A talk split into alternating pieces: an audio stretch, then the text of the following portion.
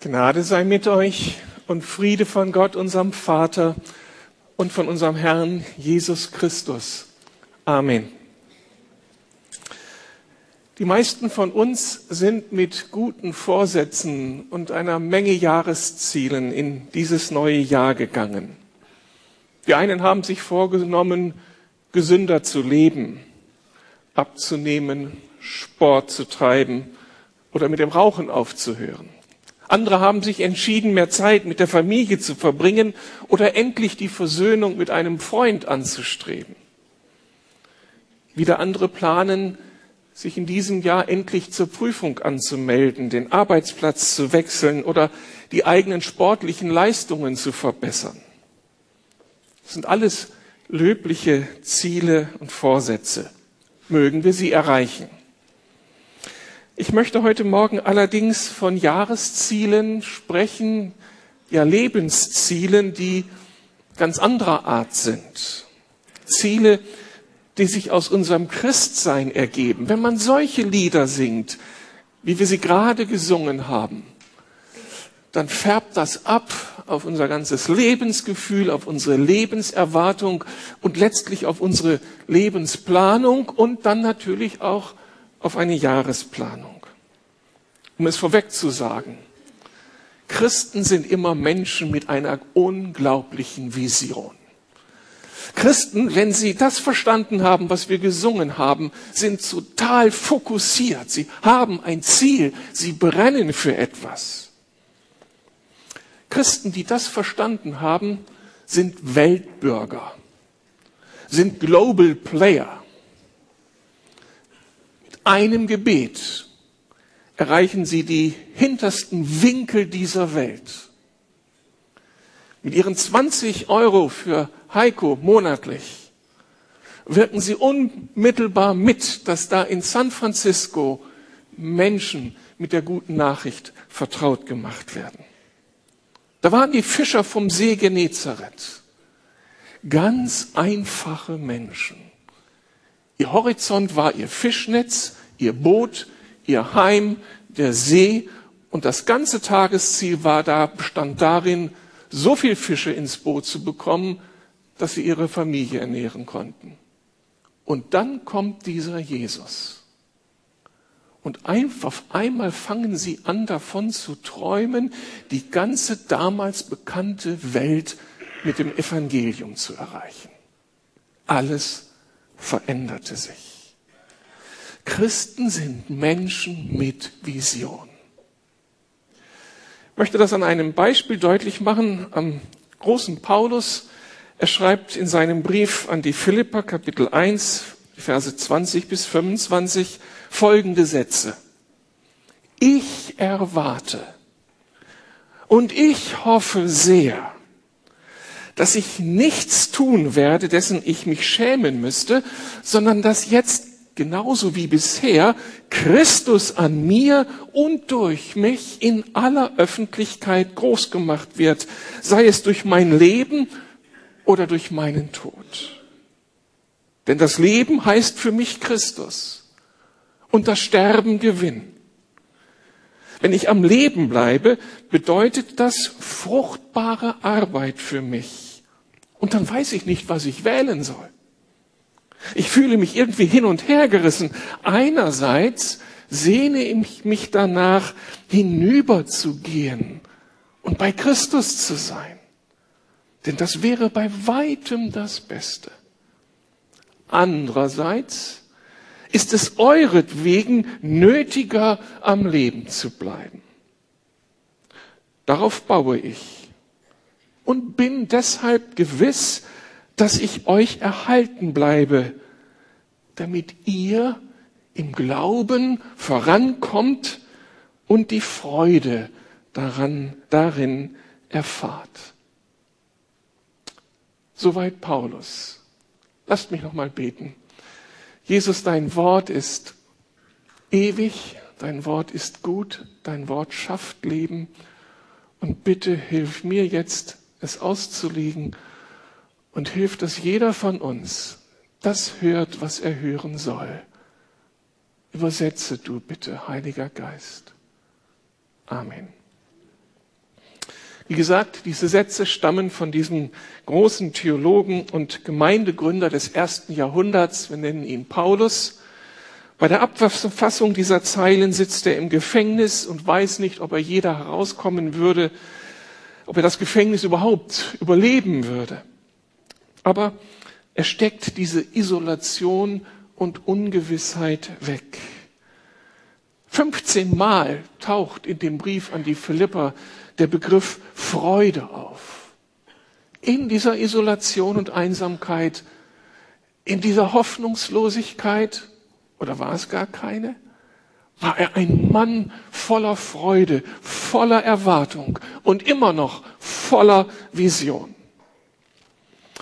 Vielleicht hat die Freude, die er selbst in solch einer dunklen Zelle erlebt, etwas zu tun mit, der, mit den Zielen, die sein Leben ausmachen. Und da geht es bei ihm nicht um Abnehmen und um Optimierung seiner Lebensumstände, sondern er hat sich ganz anderen Dingen verpflichtet. Fünf Aspekte will ich deutlich machen. Erstens das Ziel, radikal für Christus zu leben und dabei in der Öffentlichkeit Werbung für ihn zu machen. Nochmal der Vers 20. Ich erwarte und hoffe sehr, dass Christus an mir und durch mich in aller Öffentlichkeit groß gemacht wird, sei es durch mein Leben oder durch meinen Tod. Das sind doch unglaubliche Sätze. Und nicht Sätze eines Giganten, der mit uns nichts zu tun hat, sondern eines ganz normalen Menschen, der von Christus ergriffen ist. Paulus steckt sich ein Jahresziel, ja ein Lebensziel, das sich nicht an den eigenen Bedürfnissen und der Optimierung der eigenen Lebensumstände orientiert oder das sich nicht orientiert an den Erwartungen seines familiären oder beruflichen Umfeldes. Er hat einen ganz anderen Fokus. Wenn man dem Paulus auf die Spur kommt, im Philipperbrief oder dann in seinen anderen Briefen und Schriften, dann wird schnell klar, dieser Mann kennt nur ein Ziel. Jesus lieben, Jesus vertrauen, Jesus gehorchen, für Jesus da sein, Jesus ganz groß rauszubringen. Das ist sein Ziel. Jahr für Jahr. Hinter diesem Ziel muss alles zurückstehen. Wir könnten sagen, Paulus hat sich in Jesus vernarrt. Der Grund ist klar. Paulus hatte wie ein religiöser Fanatiker die Christen verfolgt, ja Christen getötet. Er dachte dabei, im Namen Gottes gehandelt zu haben und hatte damit ganz große Schuld auf sich genommen. Und dann trat dieser Christus in sein Leben. Der gekreuzigte, und von den Toten auferstandene Christus begegnet ihm auf seiner Mission nach Damaskus, wo er den Christen das Leben schwer wachen wollte. Und dann erscheint Jesus und stellt sein Leben auf den Kopf. Und seit diesem Tag war alles anders. Jetzt hatte er sein Leben an Christus verloren. Und Paulus macht ernst, mit der Realität seines Herrn. Er macht ernst damit, dass dieser Jesus lebt, dass er der auferstandene Jesus ist, dass er der Sohn Gottes ist, dass er der Herr der Welt ist, dass er die Nummer eins ist und dass sich alles an ihm orientieren muss. Paulus nimmt Jesus ernst. Nun haben wir keine so dramatische Geschichte wie, wie Paulus vorzuweisen, wenn wir an unsere Einfädelung denken, wie wir Christen geworden sind. Aber wir haben doch einiges mit Paulus gemeinsam. Das Zentrale haben wir mit ihm gemeinsam. Wir alle haben nämlich Dreck am Stecken. Oder? Wir alle kennen das schlechte Gewissen, weil wir gegen Gott und Menschen gesündigt haben. Oder? Wir alle wollten von Gott nicht wirklich etwas wissen, sondern wenn wir uns, bevor wir Christus begegneten, irgendwie an ihn gedacht haben, dann ging es meistens nur darum, dass er kommt, um uns aus der Patsche zu helfen. eine nette Beziehung zu Gott. Gott, ja, du bist interessant für mich, dann, wenn ich nicht mehr weiter weiß. Ansonsten habe ich die Fäden meines Lebens in der Hand. Und trotzdem, obwohl wir diese Geschichte hinter uns gebracht haben, können die meisten von uns bekennen, dass irgendwann Christus bei uns anklopfte. Für die einen war es ein Prozess. Für die anderen war es so ein Moment wie bei Paulus, an dem alles anders wurde. Auf einmal fiel es uns wie Schuppen von den Augen. Er lebt. Er ist wahr. Er ist real. Er ist der Chef im Ring. Uns wurden die Augen geöffnet für die Realität Gottes, für die Realität des Kreuzes Jesu, für das Geschenk der Vergebung für das Geschenk, jetzt mit Gott per Du sein zu dürfen, keine Angst mehr haben zu müssen vor ihm. Ich erinnere an die drei großen Entdeckungen, die wir gemacht haben. Um diese drei Entdeckungen geht. Wer das begriffen hat, was jetzt hier vorne steht, der ist ein Christ. Durch Jesus entdecke ich, dass ich in mir selbst sündiger bin, als ich geglaubt habe. Wir haben uns lange Zeit etwas vorgemacht. Aber wer Jesus begegnet, bekommt einen Einblick in die Abgründe des eigenen Herzens. In meinem Versuch, an mir herumzudoktern, mich besser zu machen, bin ich hilfloser, als ich gedacht habe. Das funktioniert nicht. Ich komme nicht raus aus der Nummer. Ich schaffe es nicht, mein Leben zu verändern. Immer wieder taucht da das Alte in mir auf, das nicht tot zu kriegen ist. Dieser Egoismus, diese Ich-Konzentriertheit. Ich kreise um mich selbst. Und dann diese Entdeckung.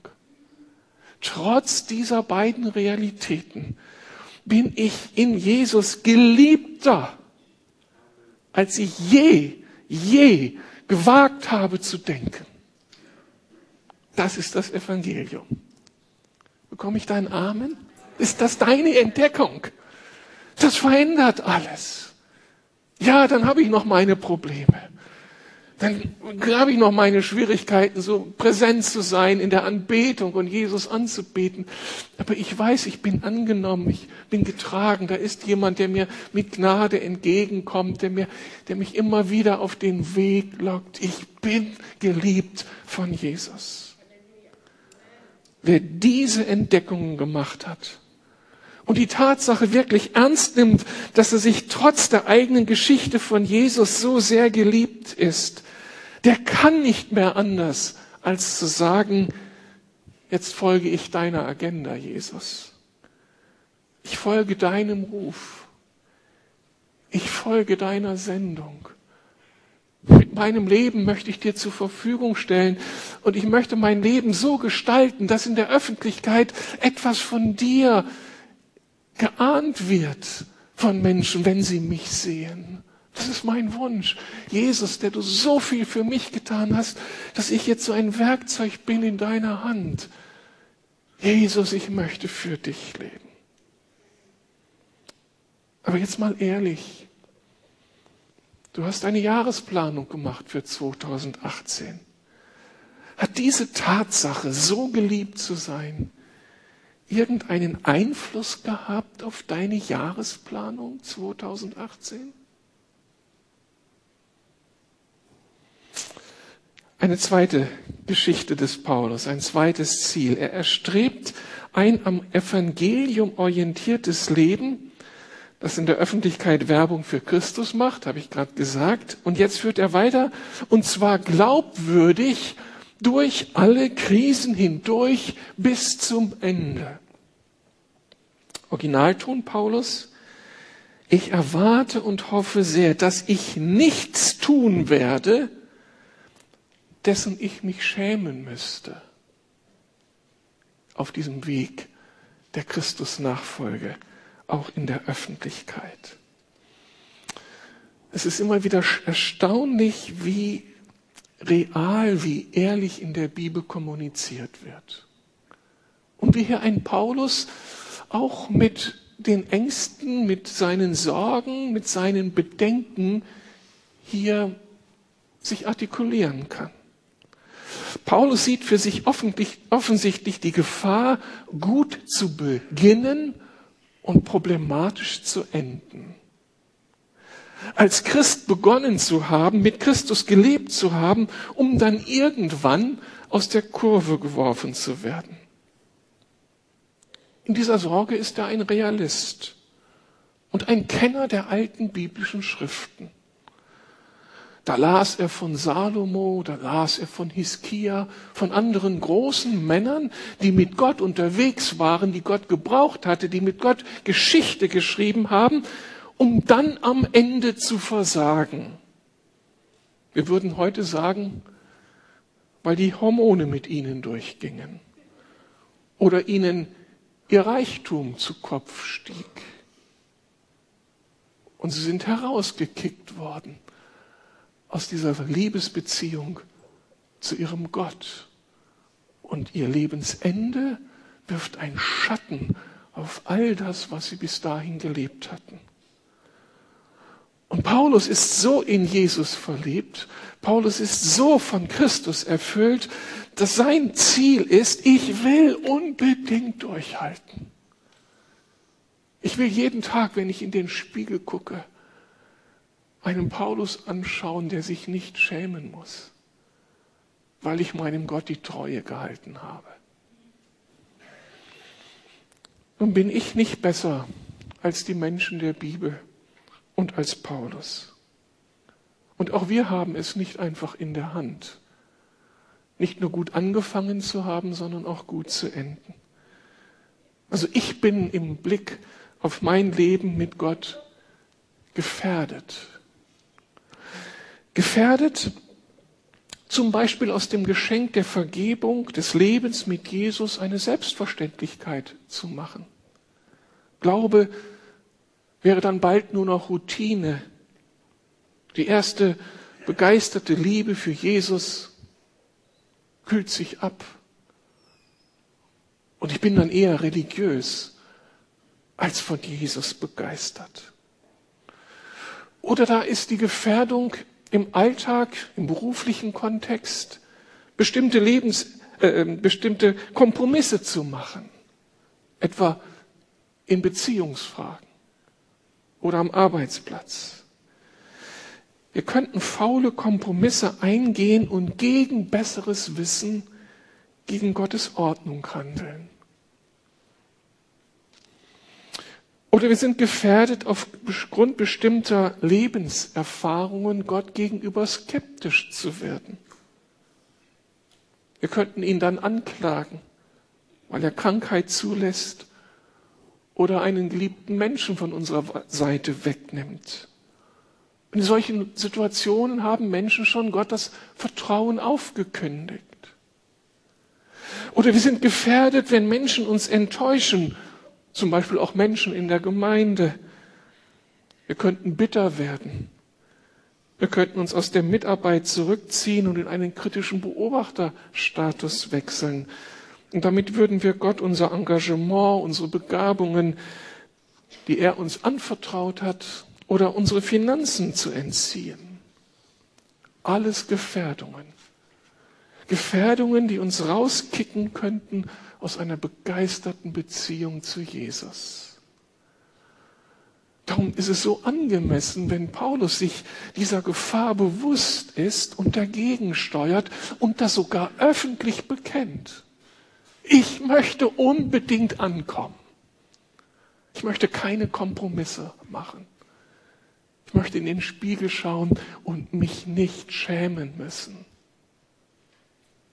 Hat das irgendwie einen Eindruck bei unserer Jahresplanung hinterlassen? Was denken wir für dieses Jahr? Ich versuche im Gebet dagegen zu steuern. Mein Weg ist folgender.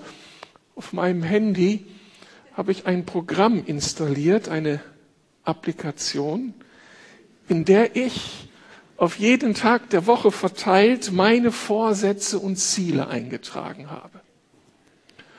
Und dann bete ich es, bete ich mindestens einmal in der Woche. Also das Handy bietet es mir an. Herr, hilf mir, Glauben zu bewahren und mich im Gehorsam zu bewähren.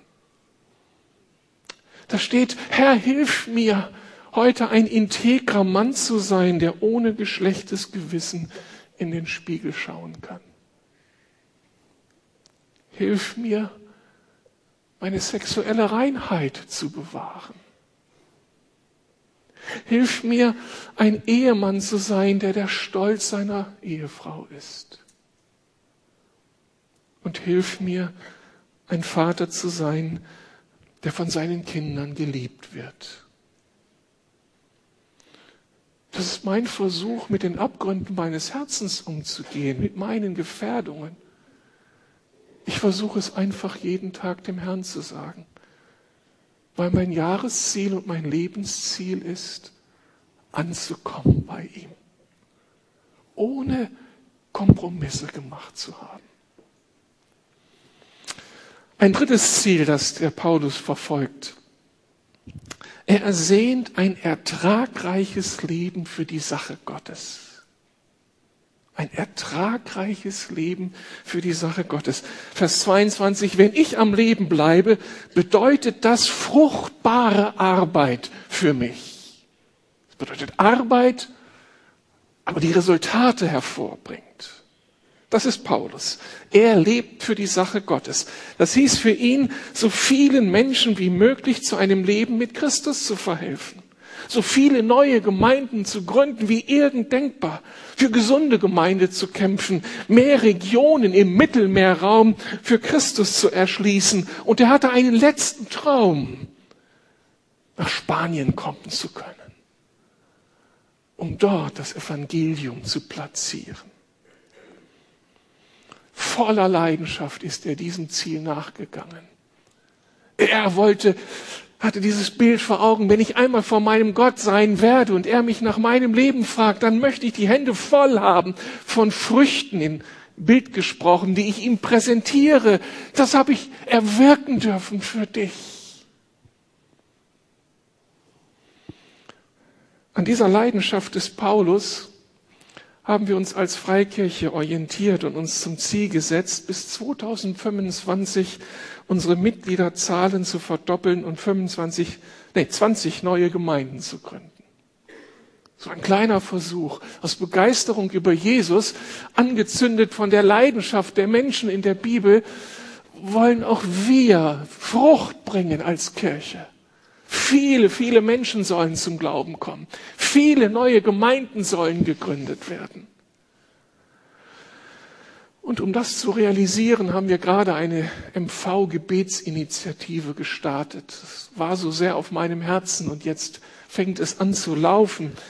Ich schreibe vierteljährlich eine Gebetsmail an die Gemeinden des Müllermer Verbandes und in dieser Gebets, Gebetsmail laden wir unsere Leute ein, zu beten dafür, dass das möglich wird. Gesunde Gemeinde, die gesunde neue Gemeinden hervorbringt, sodass das Evangelium Deutschland erreicht. Und Leute klinken sich ein, weil sie eben auch wie Paulus in ihrem Leben fruchtbar sein wollen für Gott. Ich selbst werde morgen und übermorgen an einer Konferenz hier in Berlin teilnehmen, einer Konferenz von europäischen Leitern, die für ihre Denominationen Gemeindegründung verantworten. Es geht um eine nationale Gemeindegründungsbewegung, dadurch, dass Leiter sich verknüpfen und mit einem Herzschlag für dieses Land erstreben, dass Tausende neuer Gemeinden gegründet werden. Hallo? Endlich. Und das in einer Zeit, wo Kirchen geschlossen werden, wo Kirche keine gute Reputation hat, kommen da Leiter zusammen, um für ihre Nation dieses Ziel zu verfolgen, sich zu vernetzen, zu träumen, zu planen, Energien zu entwickeln oder Konzepte zu entwickeln, wie wir uns gegenseitig unterstützen können, damit Gemeinde Jesu gestarkt wird, damit das Evangelium jeden Menschen in Deutschland erreichen kann. Und wir dürfen dabei sein. Gott hat uns doch auch als Gemeinde träumen lassen, oder? Stellt euch vor, zur Zeit finden in drei unserer Gemeinde, unserer Töchter, die wir gegründet haben, Alpha-Kurse statt, Grundkurse des Glaubens. Parallel in drei Gemeinden. Das heißt, noch vor dem Sommer werden wir Erntezeit haben und Menschen sehen, die in diesen Kursen zum Glauben gekommen sind. Und für den Herbst haben vier andere Gemeinden geplant, einen Alpha-Kurs zu machen. Was ist das begeisternd? Wir als Lukas-Gemeinde sind daran beteiligt, Berlin für Jesus zu gewinnen. Und das ist mein Ziel, meine Vision. Darf das auch deine Vision sein? Was ist dein Jahresziel 2018? Okay, ich will auch abnehmen. Ich mache auch mehr Sport seit ein paar Wochen. Und es hat schon gute Resultate gebracht. Ich erzähle es euch. Aber wo schlägt mein Herz wirklich? Es schlägt bei diesem einen Ziel. Ich möchte 22 Gemeinden in Berlin gegründet sehen. Ich möchte, dass es Hausgemeinden gibt in allen 96 Ortsteilen Berlins. Und dass in allen 401 Kiezen von Berlin Repräsentanten der Lukasgemeinde sitzen, um mit ihrer Familie in ihrem Umfeld Licht und Salz zu sein. Ich sehne mich so danach, dass ich am Ende meines Lebens vor meinen Herrn trete und sage, Vater, dazu durfte ich beitragen. 22 Gemeinden für Berlin. Tausende, die sich bekehrt haben für dich, deren Leben verändert wurde. Was wäre das für eine Freude? Aber ich werde das Ziel, mein Ziel, nur erreichen, wenn es zu unserem Ziel wird. Wenn du dich irgendwo einklinken lässt wenn du deine Jahresziele für 2018 noch einmal überschaust und dich vielleicht irgendwo einklickst, indem du betest, Herr, ich möchte dazu beitragen, dass das gelingt. Dass wir so aufgestellt sind als Gemeinde, dass wir hier viele neue Gemeinden gründen können. Ich möchte das sehen, dass in meinem Umfeld Menschen zum Glauben kommen. Und weil das auch alles Geld kostet, überdenke ich doch mal mein Budget für 2018, um das zu unterstützen, was dir so wichtig ist. Wenn ich am Leben bleibe, bedeutet das fruchtbare Arbeit für mich. Das vierte Ziel, das Paulus sich steckt, ganz anderes Programm. Paulus sehnt sich nach dem Himmel nach dem künftigen Leben mit Christus. Da geht es nicht um Gemeindegründung. Er sehnt sich nach dem Himmel. Vers 23. Ich fühle mich hin und her gerissen. Einerseits sehne ich mich danach, hinüberzugehen, aus der Welt zu scheiden und bei Christus zu sein, denn das wäre bei weitem das Beste. Vorher hatte er gesagt, Christus ist mein Leben und Sterben ist mein Gewinn. Nicht die Katastrophe, sondern Gewinn. Sich nach dem Himmel zu sehnen, sich auf den Himmel zu freuen, sich auf den Himmel zu fokussieren, das ist ein Ziel, das für einen jüngeren Menschen, na sagen wir zwischen 15 und 65 Jahren, schwer verständlich zu machen ist. Also, Gott hat uns doch Lebenswillen geschenkt und mit Lebensfreude ausgestattet. Also ich will lieben, leben, arbeiten, gestalten und verändern und Ziele erreichen. Und das ist gut so. Das ist Gottes Lebenstrieb, der da in uns lebt. Und dann denken wir nicht an die Zukunft, an den Tod. Auf der anderen Seite sagt uns die Bibel, dass mit dem Leben hier auf Erden eben nicht alles zu Ende ist, sondern dass das Leben hier eher wie ein Trainingslager für das Kommende ist. Für das Leben in der kommenden Welt, wenn wir Christus von Angesicht zu Angesicht sehen. Die Predigtreihe über die Offenbarung vertieft das ja.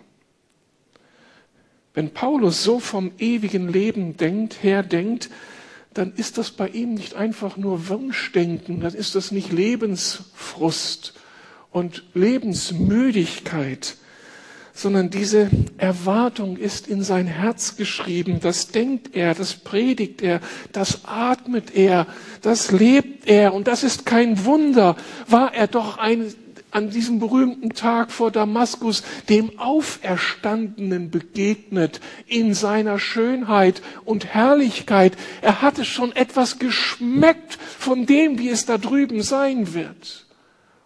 Und in 2. Korinther 12 lesen wir, wie er durch eine ganz spezielle Erfahrung irgendwie hat hineinschauen dürfen in die jenseitige Welt. Und das hat ihn dem Atem verschlagen. Und seitdem wusste er, das Schönste kommt noch. Und es wäre viel, viel besser für mich, viel angenehmer, viel herrlicher, wenn ich endlich bei ihm wäre. Was machen wir mit diesem Lebensziel des Paulus? Ich denke, dass wir in dem Moment dieses Lebensziel des Paulus von Herzen teilen können, wenn Jesus uns noch wichtiger und noch größer geworden ist. Wenn wir anfangen zu schmecken, wer Jesus wirklich ist, in seiner Schönheit, in seiner Herrlichkeit, in seiner Macht, dann überwiegt die Sehnsucht nach diesem Leben alles andere. Wenn wir erst einmal auf den Geschmack gekommen sind, dann wird Jesus die ganz große Nummer. Darf er das sein? Darf er mehr in deinem Leben faszinieren, präsenter sein und seine Herrlichkeit dir offenbaren? Das fünfte Ziel, das letzte Ziel, Paulus ersehnt ein Leben zur Förderung der Mitchristen in ihrem Leben mit Gott. Nochmal Originalton Paulus. Ich fühle mich hin und her gerissen. Einerseits sehne ich mich danach, hinüberzugehen und bei Christus zu sein. Das wäre bei weitem das Beste. Andererseits ist es euretwegen nötiger, am Leben zu bleiben. Darauf baue ich und bin deshalb gewiss, dass ich auch erhalten bleibe, dass ich aus dem Gefängnis herauskomme, damit ihr im Glauben vorankommt und Freude darin erfahrt. Die Freude Gottes. Hier entdecken wir diese unglaubliche Bereitschaft des Paulus, seine persönlichen Interessen für die Förderung seiner Mitchristen zurückzustellen. Das muss man erst einmal leben. Das ist nicht selbstverständlich. Aber Paulus managt seine subjektiven Gefühle und Bedürfnisse und objektiviert sie an den realen Notwendigkeiten. Er sagt, das ist nicht wichtig, was ich fühle und möchte. Es ist viel wichtiger, dass ich in die Realität komme und dass ich objektiv dem oder dass ich dem nachjage, was objektiv wichtig ist, aus Gottes Sicht wichtig ist. Und dann weiß er, ich darf noch nicht heimgehen. Ich darf mich hier noch nicht rausziehen. Das sind die jungen Christen, das sind die jungen Gemeinden, die ich gegründet habe. Die brauchen mich als geistlichen Vater.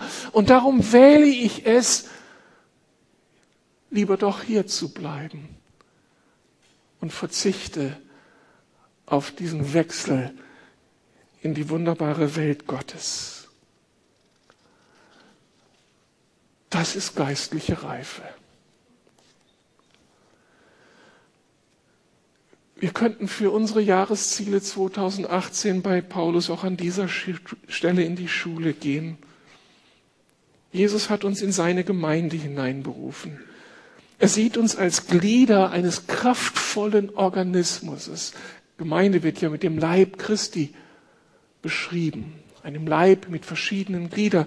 Und jeder einzelne von uns ist da an diesem, Leib, an diesem Leib irgendwo ein Glied und damit eben wichtig. Jeder ist gefragt, mitzubeten, mitzuglauben, mitzuhoffen und irgendwo mit anzupacken, damit das Unternehmen Gemeinde gelingen kann. Darum wäre es eigentlich so selbstverständlich, von Christus begeistert, von Gemeinde begeistert, denn Gemeinde ist seine Braut, ist sein Augapfel. Das ist ihm so kostbar wichtig, dass wir in unseren Zielen wir 2018 beschreiben, an welcher Stelle die Gemeinde, zu der ich gehöre, von mir profitieren darf. Was ist dein Herzschlag für die Gemeinde? Was ist 2018 dein Beitrag für die Gemeinde? Damit wir nach innen gut wachsen und damit wir das große Ziel erreichen, Gemeinden für die Stadt zu gründen. An welcher Stelle darf Gemeinde von dir profitieren? Wie können deine Mitchristen rechts und links, vor und hinter dir im Glauben wachsen und zu größerer Freude kommen. Durch dich eben durch deinen Beitrag. Und hier sind wir alle gefragt. Und selbst der bettlägerige, bettlägerige oder kranke alte Mensch, der keinen Bewegungsspielraum hat, der hier nicht erscheinen kann, um hier irgendwas beizutragen in der Küche, im Begrüßungsteam, im Lobpreisteam, als Moderator oder sonst wo. Er kann der Gemeinde einen unglaublichen Dienst erweisen. Vielleicht indem er einfach nur die Hände faltet. Und jeden Tag morgens im Geist bei denen ist, von denen er weiß, dass sie gerade sehr herausgefordert sind.